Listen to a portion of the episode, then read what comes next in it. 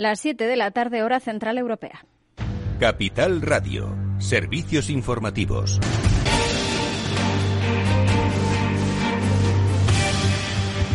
¿Qué tal? Muy buenas tardes. La incidencia acumulada sigue subiendo en nuestro país. Escala en las últimas 24 horas 14,5 puntos para alcanzar los 659 casos por cada 100.000 habitantes. Sanidad ha notificado hoy más de 29.500 contagios y 28 nuevas muertes que se añaden a ese recuento oficial. Ante esta situación, las comunidades autónomas siguen imponiendo nuevas restricciones. La última en hacerlo ha sido el País Vasco. El Endacari Iñigo Urcuyu ha anunciado que todas las actividades económicas deberán cerrar a la una de la mañana también que la mascarilla va a ser obligatoria en entornos urbanos. El nuevo decreto adelanta a la una de la noche el horario límite de cierre de todas las actividades comerciales, sociales y culturales. Desde el lunes se reduce al 35% el aforo máximo permitido en las diversas actividades para todos los locales e instalaciones, incluida la hostelería, salvo para aquellas actividades ya contratadas pues una serie de restricciones que están enmarcadas en la ley antipandemia aprobada hace unos días eh, por el Parlamento. Mientras en Cataluña, a la cabeza en incidencia, los jueces han prorrogado el toque de queda una semana más. Se amplían hasta 165 los municipios eh, con un alto índice de contagio. Restricciones que van a estar vigentes hasta el 30 de julio, aunque la Generalitat tiene intención de prorrogarlas posiblemente durante todo el verano. Y en Valencia, el Tribunal Superior de Justicia ha autorizado la aplicación de ese toque de queda entre la una y las seis de la mañana en 77 municipios de la región. Eh, por otra parte, también los tribunales de Baleares han autorizado al Gobierno a prohibir desde este sábado reuniones entre no convivientes entre la una y las seis de la mañana en Mallorca, Menorca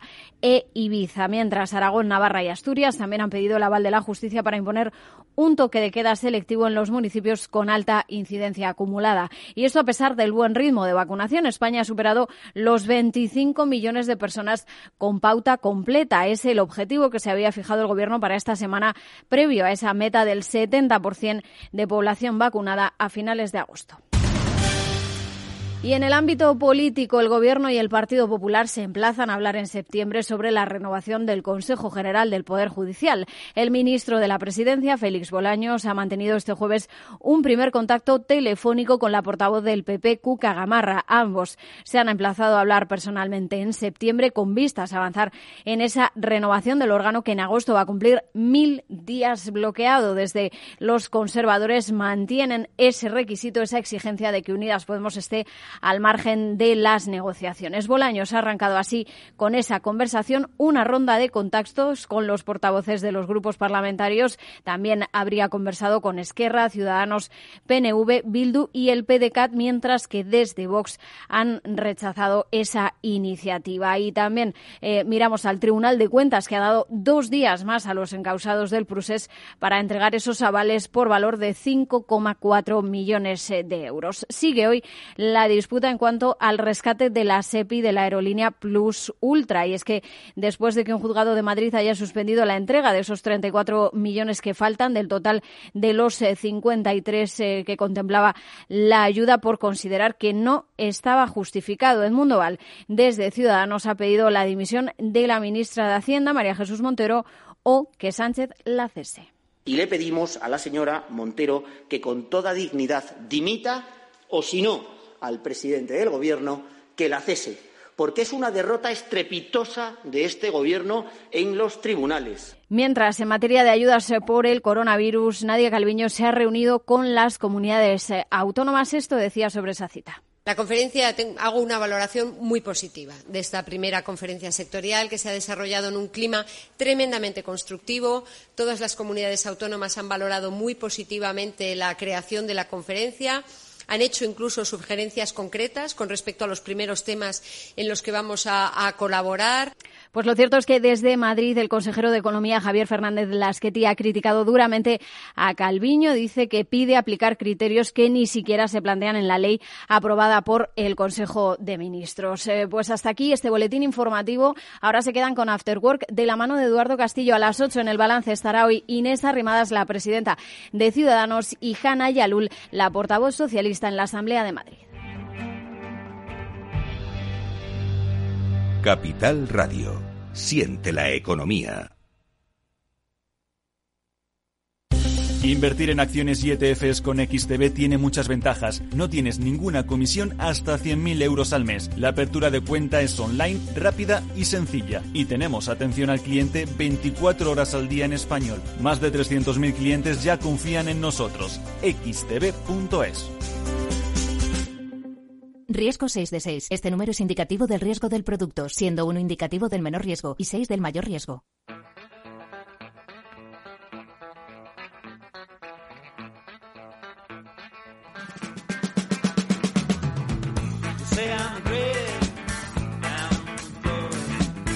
Después del trabajo, After Work, con Eduardo Castillo, Capital Radio.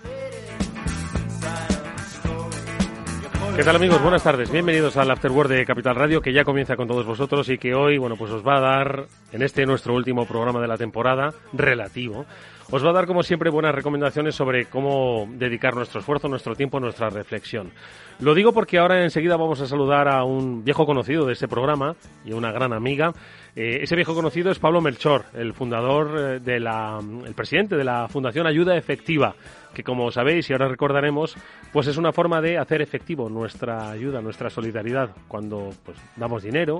Eh, sabemos realmente a quién se lo estamos dando y el efecto que está teniendo lo que estamos dando? Bueno, pues sobre esta premisa se fundó Ayuda Efectiva y hoy vamos a preguntarle qué tal va, porque hoy el verano es un buen momento para eh, pensar si estamos realmente contribuyendo a que nuestro mundo sea un poquito mejor o que los grandes problemas de nuestro tiempo, que van más allá, no solo de la pandemia, pues están buscándose eh, una solución. Bueno, pues con Pablo Melchor y con nuestra gran amiga Eva García, CEO de Biggers, hablaremos en un ratito, pues insisto, sobre las buenas acciones para construir un mundo mejor, que todos podemos hacer algo. Un poquito, pero algo. Y luego reflexiones con Julián de Cabo, Víctor Magariño, como siempre, sobre pues la vida, lo digital, la formación, el futuro pues eso, el que todos contribuimos, algunos con conocimiento, otros con ayuda, otros con dinero. Bueno, en definitiva todos debemos remar hacia la misma dirección. Una dirección que es incierta, amigos, pero bueno, que con conocimiento yo creo que se hace un poquito más llevadero ese viaje a lo incierto, a la incertidumbre. Em, nada, que vamos a empezar ya. Néstor Betancor gestiona técnicamente este programa. Os habla Eduardo Castillo, ya están por aquí. Eva y Pablo, les saludamos.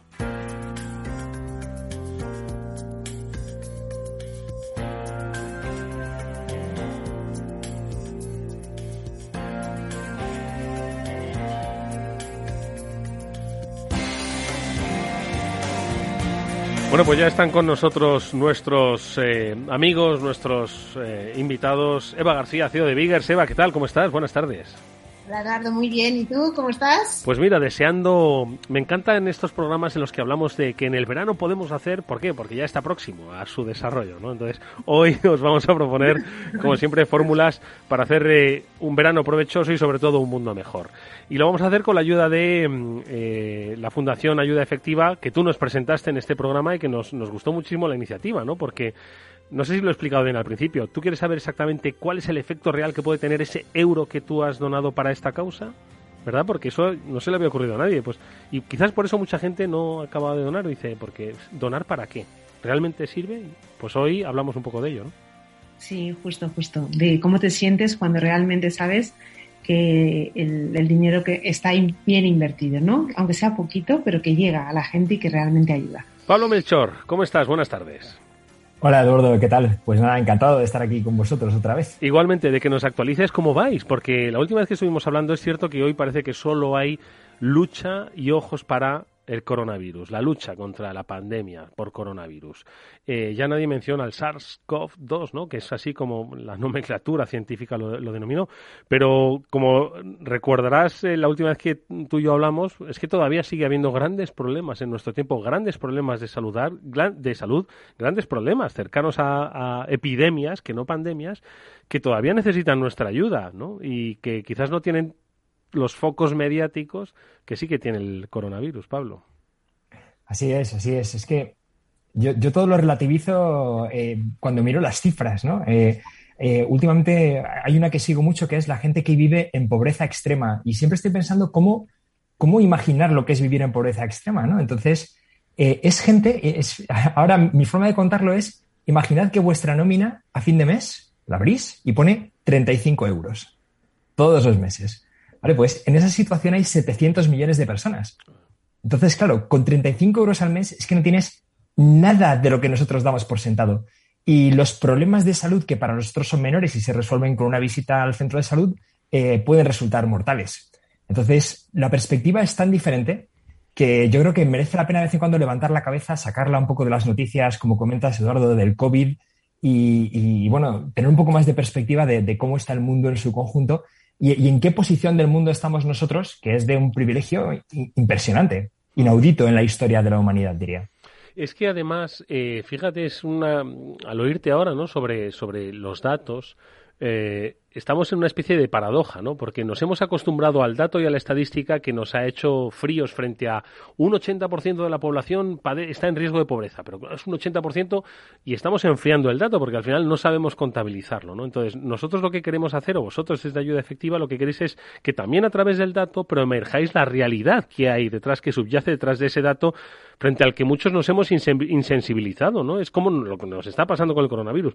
6.000 contagiados, ¡guau! Pues es un dato, ¿no? Entonces, pero hagamos real ese dato, pongámosle emociones y sensaciones a ese dato, ¿no, Pablo?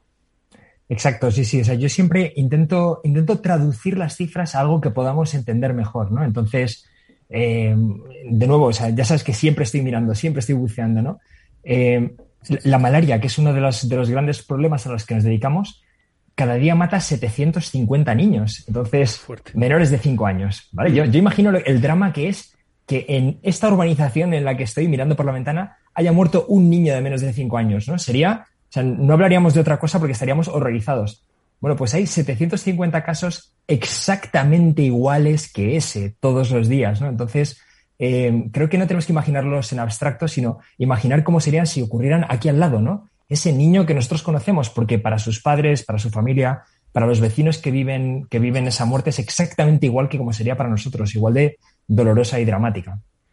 Pues ayuda efectiva precisamente lo que hace también es eh, eh, poner eh, nombres y apellidos, vamos a decirlo así, a esas cifras. Son 700 niños los que mueren cada día por la malaria, pero con nuestra ayuda podemos hacer que se salven vidas. Además que se contabilizan, son 40 vidas salvadas. por ejemplo, en el impacto económico de la desparasitación. Es algo Quiero decir que estoy viendo ahora mismo en ayuda efectiva. En esto consiste ayuda efectiva, en decir, oye, esta ayuda ha servido para salvar tres niños, 15 niños, 14 personas, mil personas. Exacto, esa es la idea. Y, además intentamos, no solo eso, por un lado mostramos el impacto agregado, porque es bonito ver lo que estamos consiguiendo juntos, pero también a cada donante le decimos lo que individualmente su donación está logrando.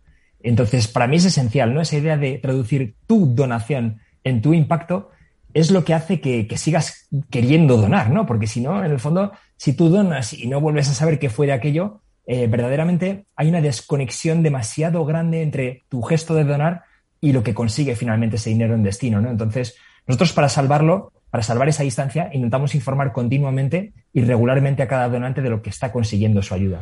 Oye, ¿y un donante? ¿Cómo es ese donante? ¿Qué hace? ¿Cómo lo hace? ¿Qué siente? ¿Cuánto da? Bueno, pues para eso hoy nuestra amiga Eva García eh, pues nos quiere ayudar porque ella, bueno, pues quiere hoy hacer el, la experiencia, ¿no? De, un donante de ayuda efectiva y, no lo sé, Eva, eh, ¿por dónde se empieza?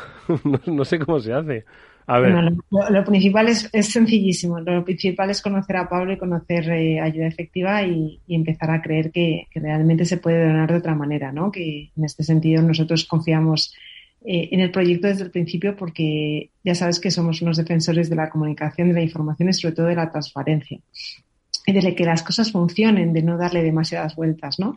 Y yo creo que este proyecto es que, bueno, pues aúna todas estas características. Entonces, desde el principio, desde que hablamos con Pablo y Ayuda Efectiva se hizo efectiva en España, nosotros empezamos a donar poquito eh, todos los meses, pero es increíble lo que al final consigues. Y es lo que decía Pablo, yo recibo cada trimestre aproximadamente un informe por email de todo lo que estamos consiguiendo con nuestra donación y de verdad que te sale una sonrisa porque entiendes realmente cómo estás contribuyendo, cómo tu dinero, es un poco lo que decía también al principio, ¿no? Que nosotros, eh, para que os hagáis una idea, hacemos una inversión, o sea, estamos eh, donando 50 euros al mes. Y ahora te puedo dar las cifras porque las tengo aquí para que la gente vea. ¿qué, es lo que, ¿qué es lo que lográis con 50 euros? Pues mira, hemos conseguido, para el tema de la, de la malaria, hemos eh, conseguido comprar 31 mosquiteras que las hemos comprado y las hemos distribuido. Hemos protegido a 56 personas, 50 euros al mes. ¿Vale? Hemos evitado 8 casos de malaria. Y luego todo lo que, que a mí me encanta y que yo estoy muy sensible también con, con los niños, pues hemos eh, ayudado a tratar a 20 niños para prevenir la malaria y hemos evitado 6. Hemos desparasitado a 405 niños y al final hemos contribuido con casi 1.000 euros a que haya más ingresos para que estos niños que están desparasitados tengan más futuro. Entonces, todos estos datos los recibes por email y, bueno, pues un poco, es verdad que no ponemos en valor el, dinero, ¿no? Y al final te das cuenta de, que con esa aportación de 50 euros al, al, mes, fíjate todo lo que hemos conseguido. Y yo sentir que hay niños que gracias a esta aportación se están salvando y, van a poder tener un futuro, pues para mí realmente es, es, que no, no voy a dejar de seguir donando. Y si no puedo, buscaré el modo de hacerlo. Entonces es muy interesante porque además yo personalmente siempre durante los últimos 20 años he estado colaborando con diferentes asociaciones muy relacionadas también con los niños, con la infancia, con la protección de la infancia, pero nunca he sabido dónde iba realmente mi dinero. Y quizás invertía más ¿eh? de lo que estoy invirtiendo ahora. Pero tengo la sensación de que realmente estoy aportando, de que estoy cambiando el mundo desde mi universo pequeño, pero lo estoy haciendo, ¿no?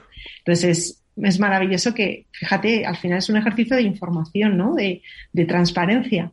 Y creo que realmente es muy diferencial, que no, no se está haciendo así en, ningún otro proyecto de estas características. Claro que no, porque si algo tiene ayuda efectiva, Pablo, es eh, pues eh, precisamente la particularidad de su acción, ¿no? Que es, que yo creo que tiene varias fases, ¿no? Primero es la propia captación de esa inversión, de esa donación, luego hacer llegar eh, esa donación de una manera eficaz a pues quien lo necesita por el motivo que se necesita, ¿no? Encontrar esos cauces que muchas veces no son nada fáciles y luego, por supuesto, tener la capacidad para medir el impacto real de aquello que se ha logrado llegar a, llevar a ese sitio, ¿no? Entonces, entiendo que ese proceso, que es lo que no se ve, que al final se ve en un informe y dicen, oye, lo han logrado. Sí, pero antes, ha costado llegar y ha costado calcular, ¿no? Sí, sí, sí. De hecho, hay mucho trabajo previo porque, claro, eh, eh, eh, las cifras de EVA son posibles porque no canalizamos el dinero a cualquier proyecto. ¿vale? No basta con que un proyecto sea bueno o haga algo útil, porque nuestra forma de ver las cosas es que siempre vamos a tener recursos limitados. En el caso de EVA, 50 euros al mes. En el caso del conjunto de nuestros donantes, otra cantidad mayor, pero siempre limitada. Entonces, consideramos que es esencial priorizar. Y nosotros, antes de empezar, antes de ofrecer, antes de solicitar una donación a nadie, lo que hacemos es seleccionar los proyectos que con una misma cantidad de dinero ayudan a más personas. Y por eso un donante como Eva puede conseguir cifras tan espectaculares, ¿no? Han desparasitado a 400 niños. Bueno, ¿por qué? Porque nosotros hemos identificado un proyecto en el que se consigue por menos de un euro desparasitar a un niño, que es una de las intervenciones que más afecta a los ingresos futuros, ¿no? Al liberar a los niños de gusanos parásitos que afectan a su desarrollo y a su asistencia a clase. Tiene un montón de efectos eh, perniciosos, ¿no? Entonces, esa selección previa, que lleva muchísimo trabajo y en la que nos apoyamos en partners internacionales impresionantes, es la que nos permite conseguir que cada donante en el fondo maximice el impacto de cada euro que, que canaliza a través de ayuda efectiva. Oye, Pablo, estaba pensando que al final el, mundo es tan imperfecto, ¿no?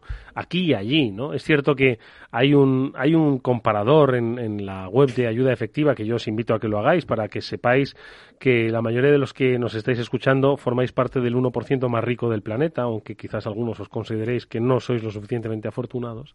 Pero eh, me pregunto, Pablo, si eh, eh, ayuda efectiva mira un poco más cerca, porque es cierto que se han, se han visto oye, circunstancias difíciles ¿no? con la pandemia y de alguna forma os habéis planteado, habéis pensado la posibilidad de mirar posibles acciones eh, pues aquí no sé si en España o bien en Europa o bien en este en ese entorno que muchos pensamos que es absolutamente cómodo ¿no? frente a lo que se vive pues en zonas de África o en zonas de Asia o en zonas de Hispanoamérica eh, no sé si habéis pensado en la posibilidad de que oye pues hay circunstancias que estamos viviendo con respecto a esos índices de pobreza por lo menos medidos aquí etcétera etcétera pues que quizás oye, igual podemos buscar algún proyecto que pueda ser eficaz. ¿Lo habéis visto?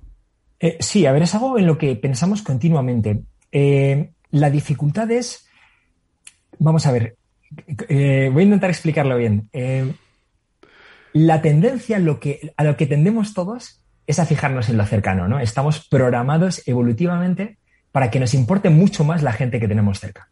Y realmente el ejercicio difícil es que nos puede importar gente que está lejos. Y cuando comparamos la situación de esa gente que vive con la nómina de 35 euros al mes de la que hablaba, eh, es que eso está, no sé, 10 veces por debajo de lo que consideraríamos pobreza en España, o, o 20 veces por debajo, ¿no? Entonces, si consideras que una vida humana tiene el mismo valor en, lugar del, en cualquier lugar del mundo y te lanzas a un proyecto como ayuda efectiva que intenta tener, el máximo impacto positivo posible, realmente hay, hay tanto por hacer en sitios muchísimo más pobres que nos cuesta priorizar un proyecto en España. ¿no?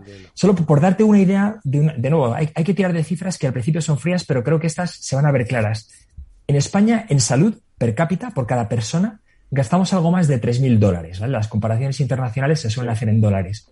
Bueno, pues Kenia, que es uno de los países que mejor está en el África subsahariana, gasta 57 dólares al año por persona, ¿vale? 3.000 en España, 57 en Kenia. Entonces, claro, eh, eh, está todo por hacer, ¿no? Realmente hay gente que está tan desprovista de todo que partiendo de esa idea un poco del valor de una vida humana eh, equiparable eh, donde hayas nacido, ¿no? Eh, pues todo nos lleva a actuar allí. De hecho, es que lo pensamos poco, ¿no? Ahora se habla mucho de discriminación, ¿no? Discriminación, pues, eh, por género, racial, por diferentes motivos, ¿no? Pero si nos paramos a pensar en ello, la mayor discriminación es la geográfica, es la lotería que te ha llevado a nacer aquí o 3.000 kilómetros más al sur. Eso es lo que más determina todas las oportunidades que vas a tener en tu vida. Pero claro, como esos 3.000 kilómetros están lejos, no lo vemos, ¿no? Y nosotros intentamos intentamos hacer que eso sea más cercano y más tangible, ¿no?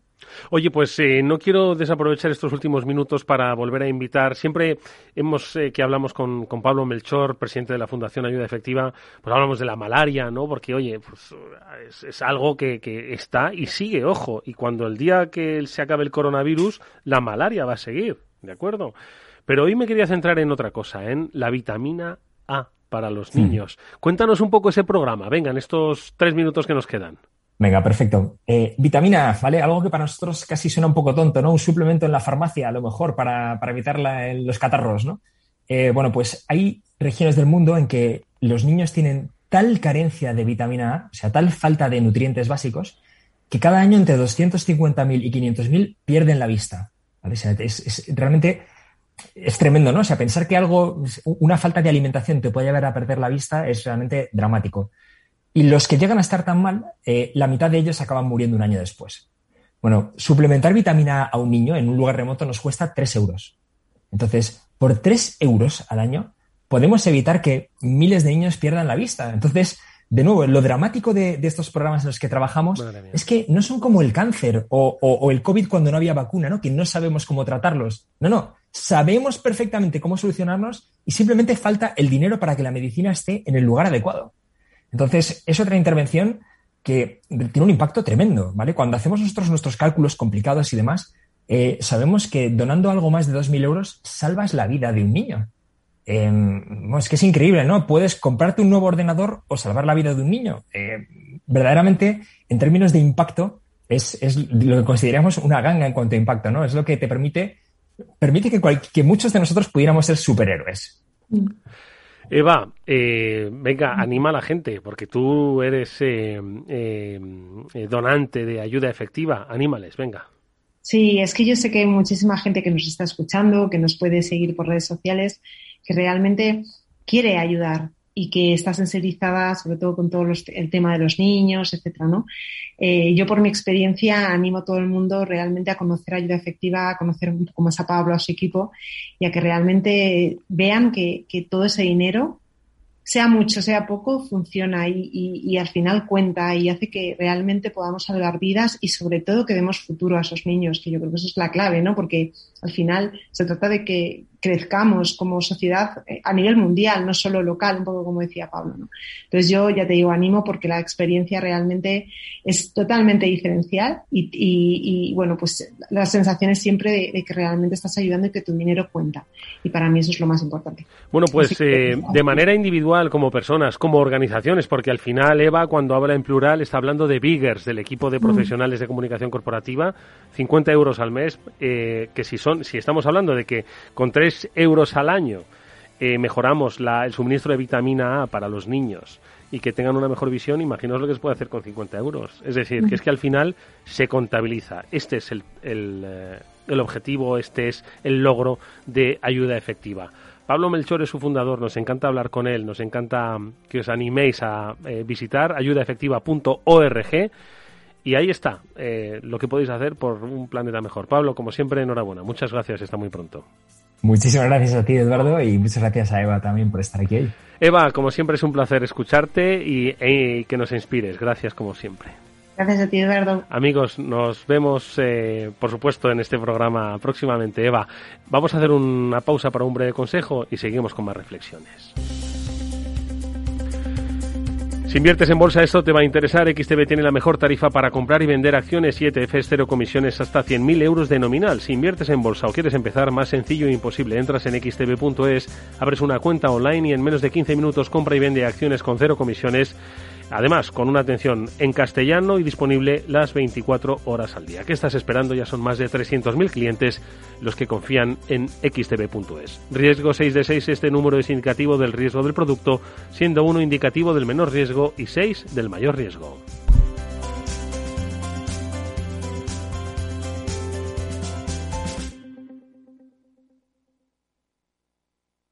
Esto te estás perdiendo si no escuchas a Luis Vicente Muñoz en Capital, La Bolsa y la Vida. Alberto Iturralde, analista independiente. las posiciones cortas lo que son es el buitre que devora el cadáver. El cadáver es anterior, ha muerto antes, y lo explico. Si un valor tiene eh, todavía un núcleo duro dentro, que obviamente sabe que esa empresa es viable, apoya el valor hasta el punto de que las posiciones cortas le dan dinero él siempre tiene la posibilidad de, tanto con crédito como con acciones, manipular el valor. Una posición corta si algo hace es subir un valor. No te confundas. Capital, la bolsa y la vida con Luis Vicente Muñoz, el original.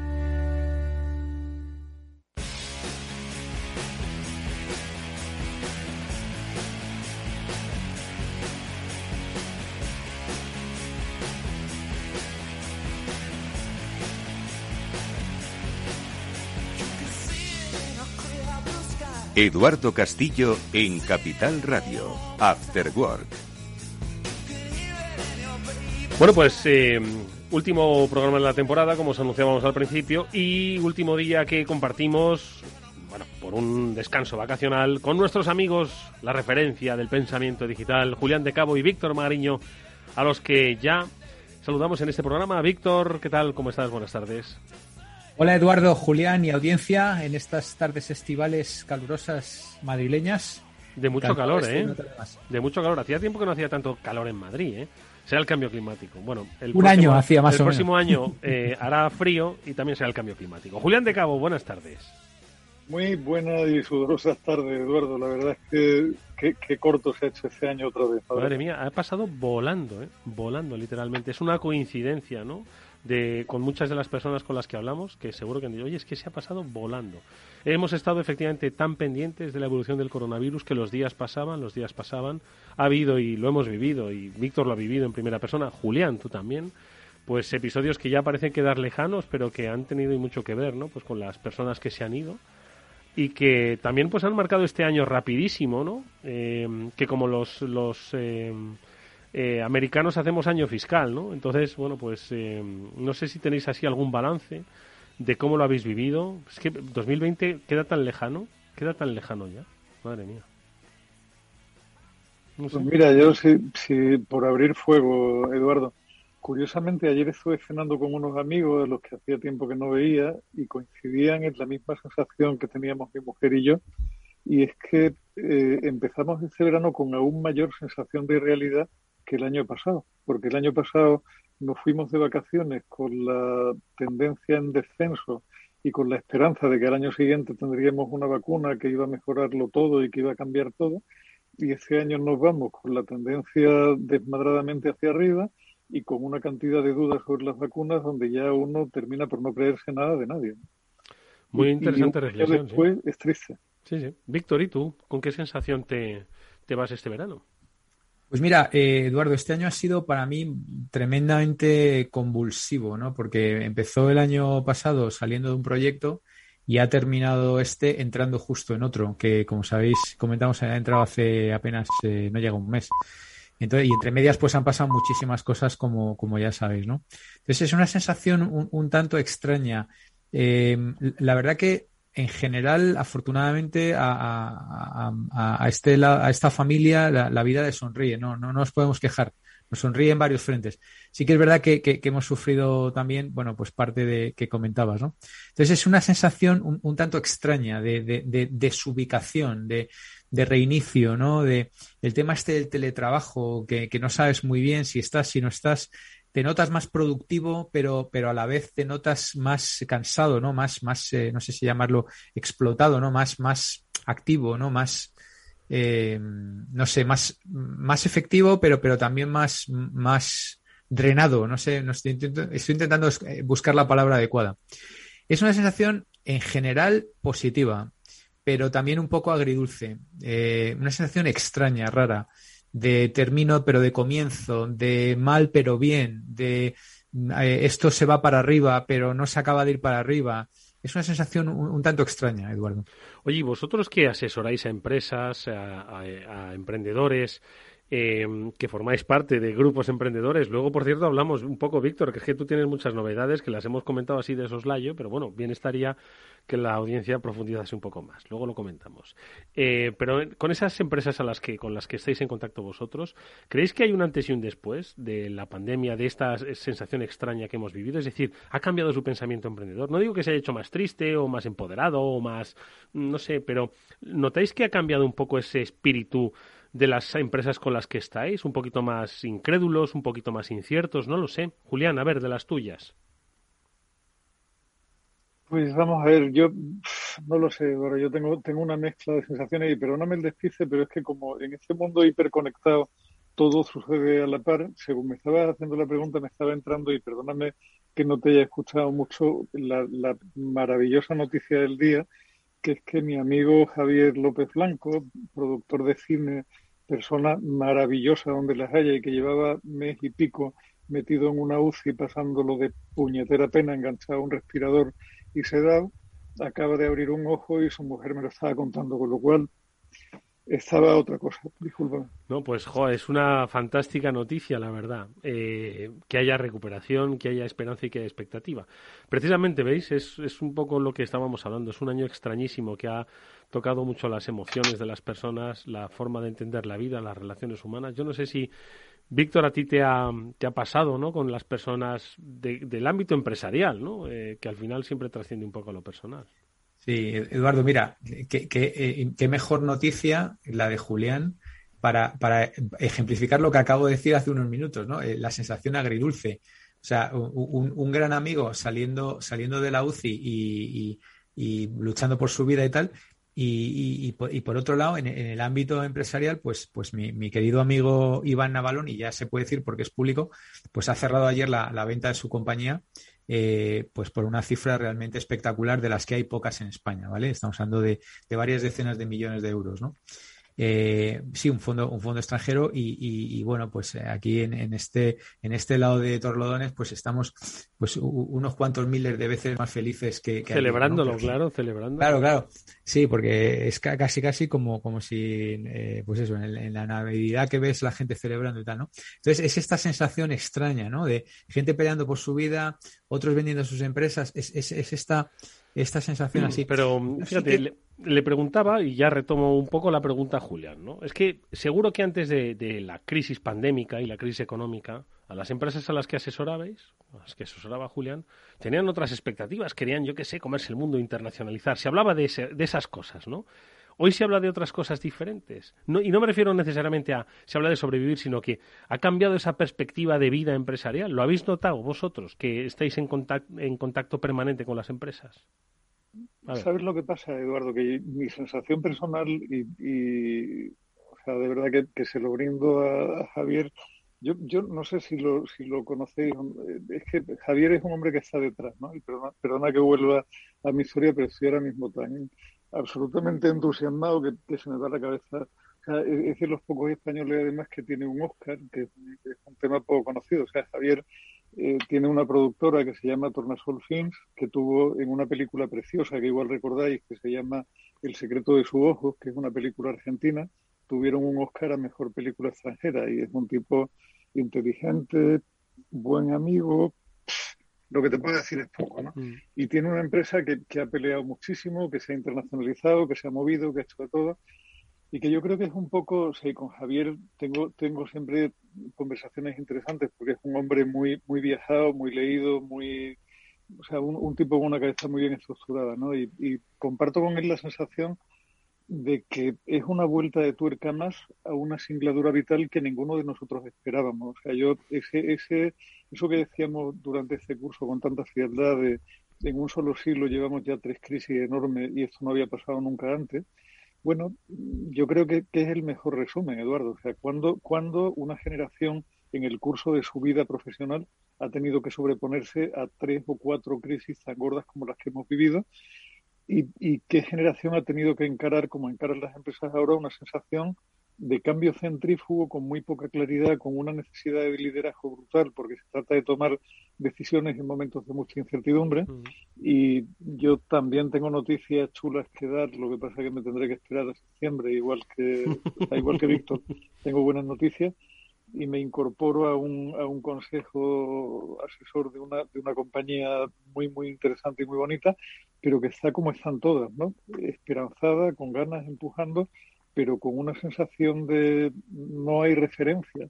Y la única referencia posible hoy es el contar con buenas cabezas que de verdad piensen en el usuario, que lo pongan en el centro y que pretendan ir un poco más allá, que, que es verdaderamente increíble. Mm. Víctor.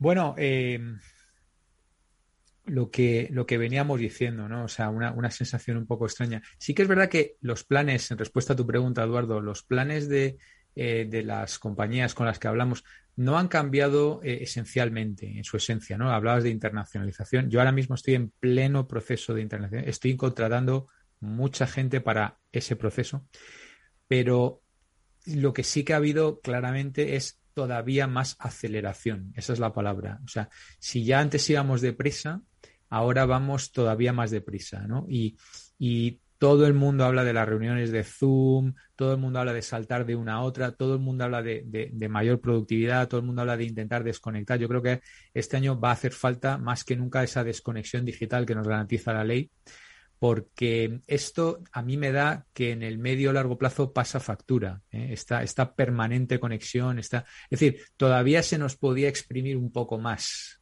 Todavía, todavía, parecía que no, pero todavía podíamos ir un poco más deprisa. Mm.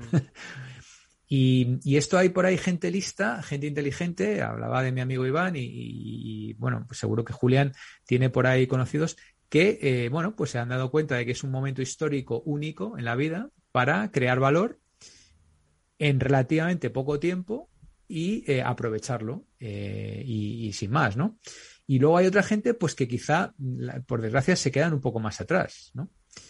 Entonces, eh, yo estoy muy esperanzado. Ahora vienen un montón de, fondos de, Europa y, quiero pensar que se van a usar bien. Creo que, creo que es una oportunidad histórica. ¿Sabéis para qué?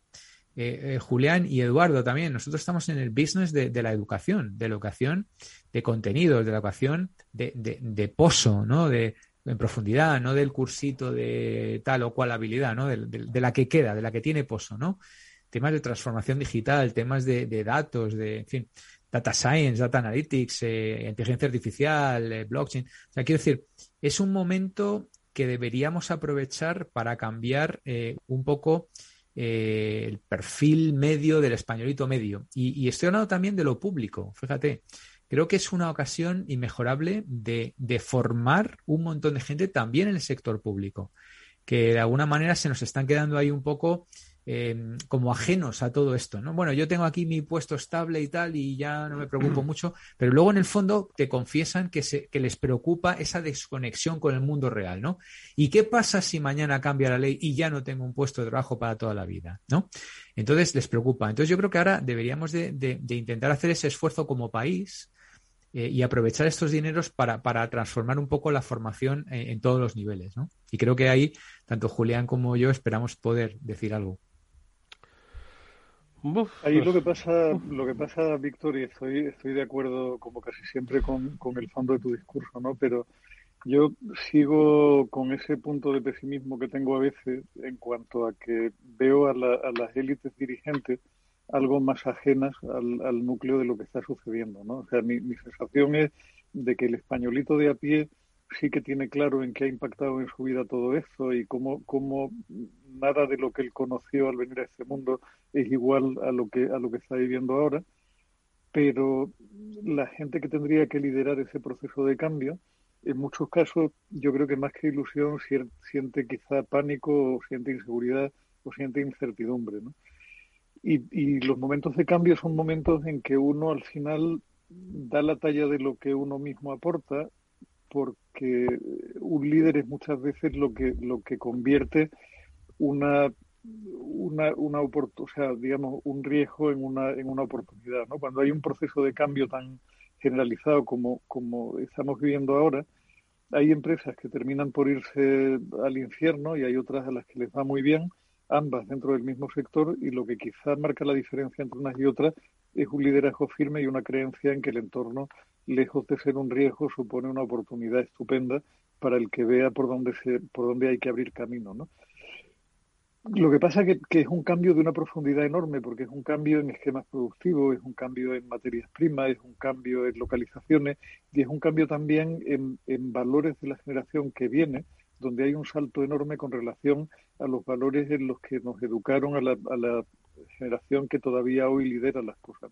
Yo creo que ahí es donde está quizá la brecha más grande y aunque pase como a todos los seres humanos que ya peinan canas, si es que peinan algo, que miras para atrás, o sea, miras hacia adelante y dices, no sé yo si esa gente lo va a hacer igual que lo hicimos nosotros, si lo, si lo miras con un poco de, de grandeza de espíritu, yo creo que esta, esta nueva generación trae valores interesantes. ¿no? Es una generación más solidaria, más abierta de mente, más comprometida con el planeta, que mira a cosas que no son solo precisamente el progreso material en el, en el corto plazo.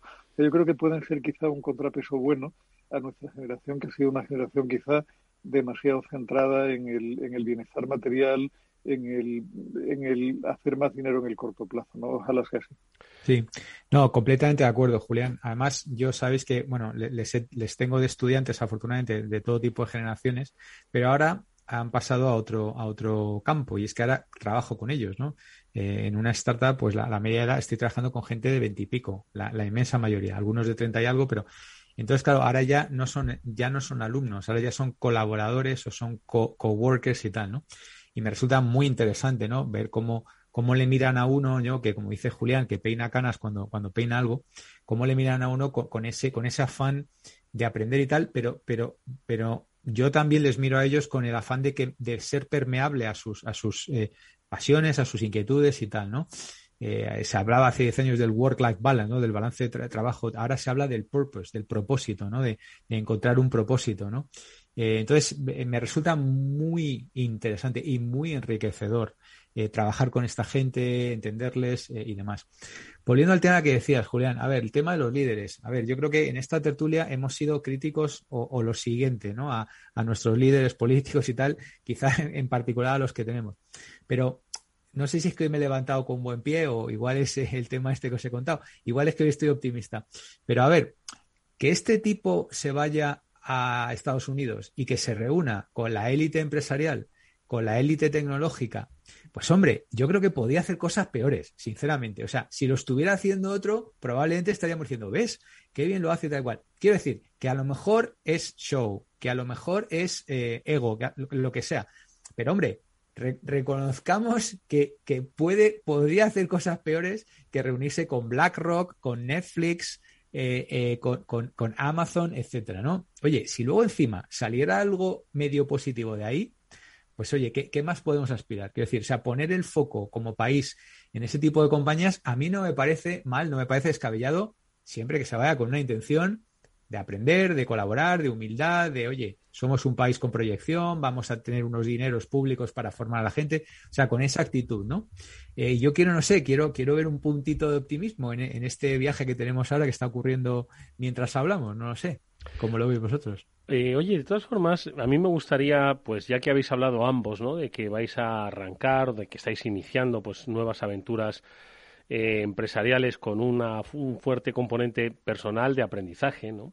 Eh, hasta donde podáis contar, ¿por qué no nos contáis em, quiénes son, quiénes son, qué hacen y sobre todo por qué creéis que van a cambiar el mundo? Em, con vuestra ayuda, además. ¿Podréis hacerlo o no? ¿Podéis dar nombres propios? ¿Sí? Sí, ¿no? ¿Quién quieres que empiece? ¿Eh? ¿Julián o yo, Eduardo? Pues eh, venga, Julián. A ver, Eduardo, yo, yo no, no debo.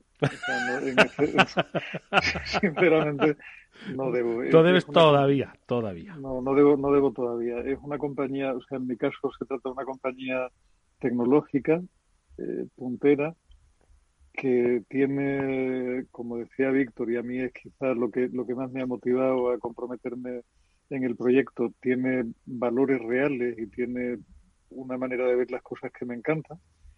Son, son una de las empresas que yo de verdad considero diferente, a la que admiro desde hace muchísimo tiempo, con un equipo directivo que conozco y que me gusta mucho y que cuando me, lo ofrecieron hace una semana realmente tengo una sonrisa tonta cada vez que lo pienso que no puedo creérmela porque he cooperado con ellos en alguna ocasión y siempre ha sido para mí un disfrute, ¿no? Con lo cual es de las veces que te llaman para y, y te dicen que es para trabajar y tú piensas para adentro, bueno, eso eso de trabajar lo dices tú porque yo creo que lo que voy a hacer es aprender muchísimo y pasármelo muy bien. Bueno, pues ya, ya habrá oportunidad entonces a la vuelta del verano de poner nombres palabra, que Bueno, pues pongámoselos a Víctor. Víctor, bueno, nos diste una pista ya la semana pasada. Sí, bueno, yo... Jóvenes, eh, acá... veinteañeros, algún treintañero, formación, muchas sudaderas. Sí. Yo acabo de entrar en The Power MBA, eh, que ya los conoces, Eduardo, les entrevistaste hace algún tiempo, en sus inicios.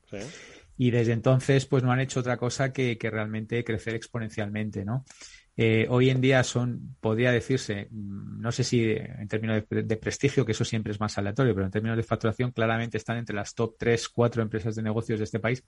Hacer eso en cuatro años es poco más que, una locura, una locura realmente. Eh, ¿Cómo lo han hecho? Pues eh, son tres tipos, seguidos de otros 160 y pico que van detrás, pero vamos, tres, tres founders que, un día decidieron, lo que ellos dicen, democratizar el conocimiento ejecutivo que, hasta este momento pues estaba en manos de, una serie de escuelas de élite a las cuales pues Julián pertenece, yo he pertenecido hasta antes de ayer, que de alguna manera eh, pues tenían ese conocimiento un poco, no, sé si guardado bajo llave, pero lo típico, ¿no? Tenías que hacerte merecedor, ¿no? Pasabas un proceso de selección para hacer un, MBA o para hacer estas cosas, ¿no? Entonces esa, barrera cae y de repente te das cuenta de que puedes llegar a, miles de personas que les interesa ese conocimiento y que ahora, obviamente a unos precios populares, como dirían, pues, eh, pues pueden acceder, ¿no? y, de repente eh, descubres esto que ponen los libros, ¿no? El famoso océano azul. ¿eh? Esto, este, eh, descubres un océano azul que estaba ahí y que, y que dice, bueno, pues instituciones que tienen 60 y 70 años, pues de repente llegan unos disruptores y en cuatro años pues descubren un océano azul, ¿no? Y ahora lo que, para lo que yo he venido básicamente es para llevar este concepto que está probado, que funciona en España, no solo en España, sino también en otros países, y lo que, lo que hay que hacer es escalarlo. Eh, y de alguna manera eh, pues extender esa democratización del conocimiento ejecutivo al resto del mundo. El formato es simple, pero muy simple. Tú dame 15 minutos de tu tiempo cada día y yo al cabo de nueve meses te doy un MBA, pero un full MBA, ¿eh? Con, 100, con 100 horas. Vamos a ver qué tal va ese argumentario informativo, ¿vale? No quiero decir, pero cuando te estaba escuchando, y recuerdo, yo creo que en algún momento lo, hemos llegado a hablar. Llevamos hablando tanto tiempo que ya hasta se me olvida. ¿Os acordáis de los famosos MOOCs, no? Que eran, no sé, ni, no sé ni lo que significaban las siglas, ¿no? Pero eran cursos masivos online, gratuitos, ¿no? Entonces decían, eh, los MOOCs es que vienen un poco a, con un elemento disruptivo, ¿no? Dicen, ya, pero es que lo importante, lo importante es el sello, ¿no? Dice, que es Harvard, ¿no? O sea, al final dice, es Harvard. Entonces, ¿el MOOC quién te lo da? Harvard o te lo da este de aquí enfrente? ¿no? Entonces, recuerdo que se, produjo ese debate, ¿no? Y ya apenas nadie habla de los MOOCs. No sé cómo han ido evolucionando, ¿eh? No sé cómo han ido evolucionando. Entonces, eh, ¿qué importa? ¿El conocimiento que te daban esos MOOCs o la firma de Harvard que iba detrás de ese, de ese conocimiento, ¿no? Entonces, supongo que volvemos un poco a ese debate, ¿no? Bueno, yo, yo creo que importan las dos cosas, ¿no? Eh, eh, igual que también una tercera. No, no digo en absoluto que el, el, MOOC sea malo, todo lo contrario, ¿eh? Oye, estoy seguro que dices, uno aprende ese océano azul del que hablabas, ¿eh? Pero no te lo ha dado Harvard, ¿no? No, pero mira, curiosamente, eh, y esto es público, se puede hablar ya, Harvard, una división de Harvard, Harvard Publishing, se nos ha aproximado para sacar certificaciones conjuntas. Ah. Entonces, que, una institución como Harvard, aunque sea Harvard Publishing. Le ha dicho adrede, podría haber dicho cualquier otra, pero joder, no, Pero, pero, pero me resulta interesante porque efectivamente, oye, es el referente, ¿no? Harvard, MIT, Stanford, etcétera, ¿no? Aparte de, la de Julián. Pero eh, se nos ha aproximado para sacar certificaciones conjuntas. Y gente con la cual yo no hablaba hace años, me ha dado la enhorabuena por el nuevo puesto y me dice, oye, estoy haciendo las certificaciones de Harvard. Y esto ha sido unos días después de sacar las certificaciones de Harvard, ¿no? Entonces, eh, es que ocurren cosas increíbles, ¿no? O sea, vamos a sacar un canal en Amazon Prime, un canal de pago para que la gente pueda acceder a los contenidos del MBA en Amazon Prime, ¿no? O sea, es que son cosas que decir, pero, pero bueno, ¿estamos locos o qué? O sea, ¿alguien va a hacerse un MBA por Amazon Prime? Pues sí, pues ¿por qué no? Eh, vamos a tener una serie en Netflix. O sea, Netflix está invirtiendo millones de dólares en hacer una serie sobre The Power MBA. Em, en fin, o sea, bueno, eh, no hace falta ver la, gente que está grabando por ahí. No sé, la semana pasada grabamos con Steve Bosniak. Es decir, quiero decir, o sea, es que acceder a este tipo de gente, pues para, de verdad, para mí personalmente es un sueño. Julián sabe perfectamente de quién estamos hablando, uno de los fundadores de Apple, ¿no? Está por ahí Pau Gasol, está, por, ahí, por ahí gente realmente potente, fundadores de, de Shazam, fundadores de Netflix, eh, en fin, o sea, acceder a, esta gente y, y, todo bajo una premisa de permitir a la gente que se haga un MBA en sus retos libres. Mm. Eh, por ejemplo, se permite acceder al examen las veces que, ¿cómo es esto de que has suspendido el examen y ya no te puedes examinar más? No, no te examinas hasta, hasta que tengas el conocimiento suficiente para pasar el examen y no pasa nada, ¿sabes? Que estás en la piscina, estás en el autobús, estás en, en tu casa sentado cómodamente en el sofá, dispones de 15 minutitos, te haces tu sesión y te la das.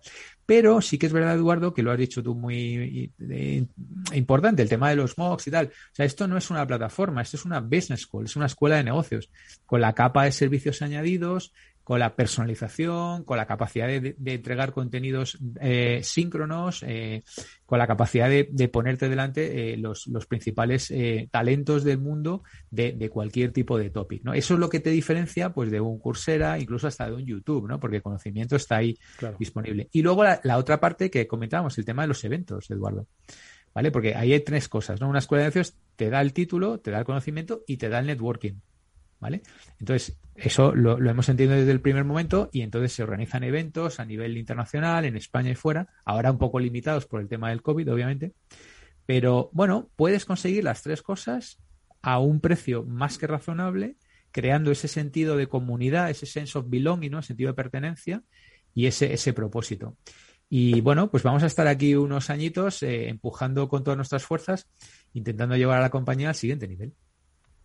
Oye, me parece fantástico y creo que con la incorporación de Víctor Magariño Jr., en este caso tú, eh, va a ganar y mucho, por supuesto, esa experiencia y vas a aprender, por supuesto, mucho y ojalá lo compartas aquí con todos nosotros. Eh, nos quedan pocos minutos apenas. Julián, ¿quieres hacer una valoración? Eh, un poco de lo que nos contaba Víctor. Tú que, además, perteneces a una de las más prestigiosas escuelas de negocio en nuestro país, que es el Instituto de Empresa, el IE. no sé qué te parece. Pues vamos a ver, está claro el, por qué han fichado a Magariño Junior, que, acaba de dejar clarísima su capacidad de venta y la capacidad que tiene de entusiasmarse con un proyecto y de, y de sacar sus virtudes Que, indudablemente las tiene, ¿no? O sea que yo no, no tengo mucha duda de que si hubiera sido el dueño de The Power MBA, hubiera fichado a Magariño para lo que lo han fichado, sin, sin mucha duda, ¿no? A ver, yo, yo creo que hay, o sea, que, que, por supuesto en el mundo de la formación, como en cualquier otro, hay una evolución como la hay en, todos los mundos hoy, que hay productos para todos los públicos, que hay todo tipo de gama y que hay todo tipo de necesidades de formación que cubrir y el, o sea, la mejor prueba del 9 de que eso es así está en el éxito de, la iniciativa que está creciendo y está creciendo de una manera muy sana. Que eso cubra las mismas necesidades que se satisfacen en un MBA clásico, ahí ya tengo, tengo bastantes más dudas. ¿no? y, probablemente el punto, y, no por casualidad Magariño, que es un hombre que sabe lo que hace y cómo lo posiciona, no por casualidad se ha referido a ello en tercera posición, el, el, tema clave me parece el networking, ¿no? Al final el contenido no va a ser muy diferente en The Power MBA, en Harvard, en el IE o en una escuela de tercera división regional de Melilla en un momento dado, porque el conocimiento sobre management es el que es y ni Harvard ni nadie van a inventar nada nuevo y lo que se hace en Harvard hoy se está explicando en Madrid mañana y en Melilla pasado mañana. Ahí no vas a marcar diferencia nunca. Donde está la diferencia está en el acceso a un profesor que lo ha practicado y que lo ha vivido en primera persona y que te escucha a ti individualmente y responde tu duda y te hace profundizar en un tema y te propone retos, en la capacidad de trabajar durante todo el año con compañeros bien seleccionados que vienen de empresas relevantes, que tienen experiencias relevantes en sectores interesantes a lo largo de todo el mundo y que el llevar esa marca puesta en el pecho te va a hacer un cierto paracaídas durante toda tu vida y te va a abrir muchas puertas. Y es donde yo creo que está quizá el... Pero, pero claro, alguna recompensa debe tener el hecho de venirte a Madrid a hacer un esfuerzo continuado de un año versus pegarte una serie de visualizaciones de vídeos durante un tiempo perdido a medida que tú puedes hacerlo. ¿no? Oye, eh, Víctor, ¿cuánto tardaría yo en estudiar uno de esos? Yo no soy buen estudiante, ¿eh? ya va, por, va eso por delante. 15 minutos cada día, Eduardo, al cabo de nueve meses te damos un full MBA. 15 minutos al día, ¿no puede ser media hora y, por ejemplo, un par de días libro? Bueno, sí, eso ya a tu ritmo, claro, claro, sí, sí. sí, sí bueno, te lo digo porque, mira, cuando, a la vuelta del verano le vamos a dar una vuelta. Igual me pongo de conejillo de indias y ya quizás algún día puede estar en esta tertulia, pues con cierta altura intelectual como tenéis vosotros, ¿os parece? Y me pongo a probarlo. Y oye, y decimos, oye, funciona que igual lo que no funciona soy yo y sí funciona el Power MBA. Y bueno, no lo sé, ya lo descubriremos. En fin, en cualquier caso, amigos, os deseo toda la suerte del mundo porque las empresas a las que asesoráis cuentan con los mejores. Eso está muy claro, lo habéis dejado claro todas estas semanas de compromiso con los oyentes del After Work eh, y que os desean, por supuesto, un merecidísimo descanso. Nos alegramos muchísimo, Julián, por tu amigo y por su familia y todo su entorno que esa recuperación vaya a más y que pues este sea pues eso el verano de la inflexión que nos devuelva a todos un poquito de ilusión. Amigos descansad. Nos vemos a la vuelta en unas pocas semanas. Víctor Magariño Julián de Cabo es un gusto teneros en el Afterwork hasta muy pronto amigos. Un placer y hasta la vuelta Eduardo y Víctor Muchas gracias y todos, todos de vuelta sanos y salvos. Eso es, id con cuidado, id con cuidado. Amigos, que nos despedimos nosotros hasta, pues eso, la temporada que viene. No obstante, la semana que viene por ahí andaremos con algún que otro programa de ciberseguridad, algún que otro programa empresarial. Néstor Betancor gestionó técnicamente el programa. Vamos a ver si le dan vacaciones, que lleva todo el año trabajando. Amigos, os hablo Eduardo, eh, Eduardo Castillo. Las ganas que tengo de irme de vacaciones. Adiós.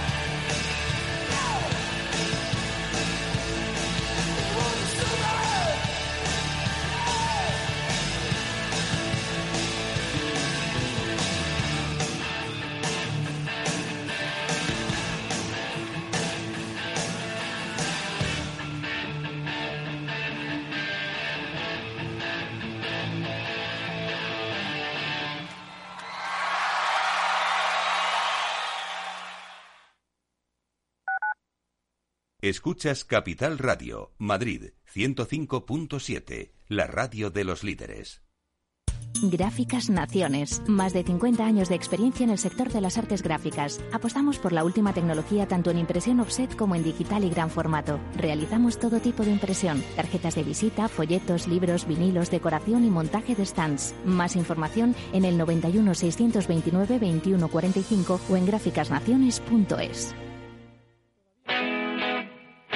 Todos los lunes de 11 a 12 de la mañana en Capital Radio tienes una cita con Rock and Talent.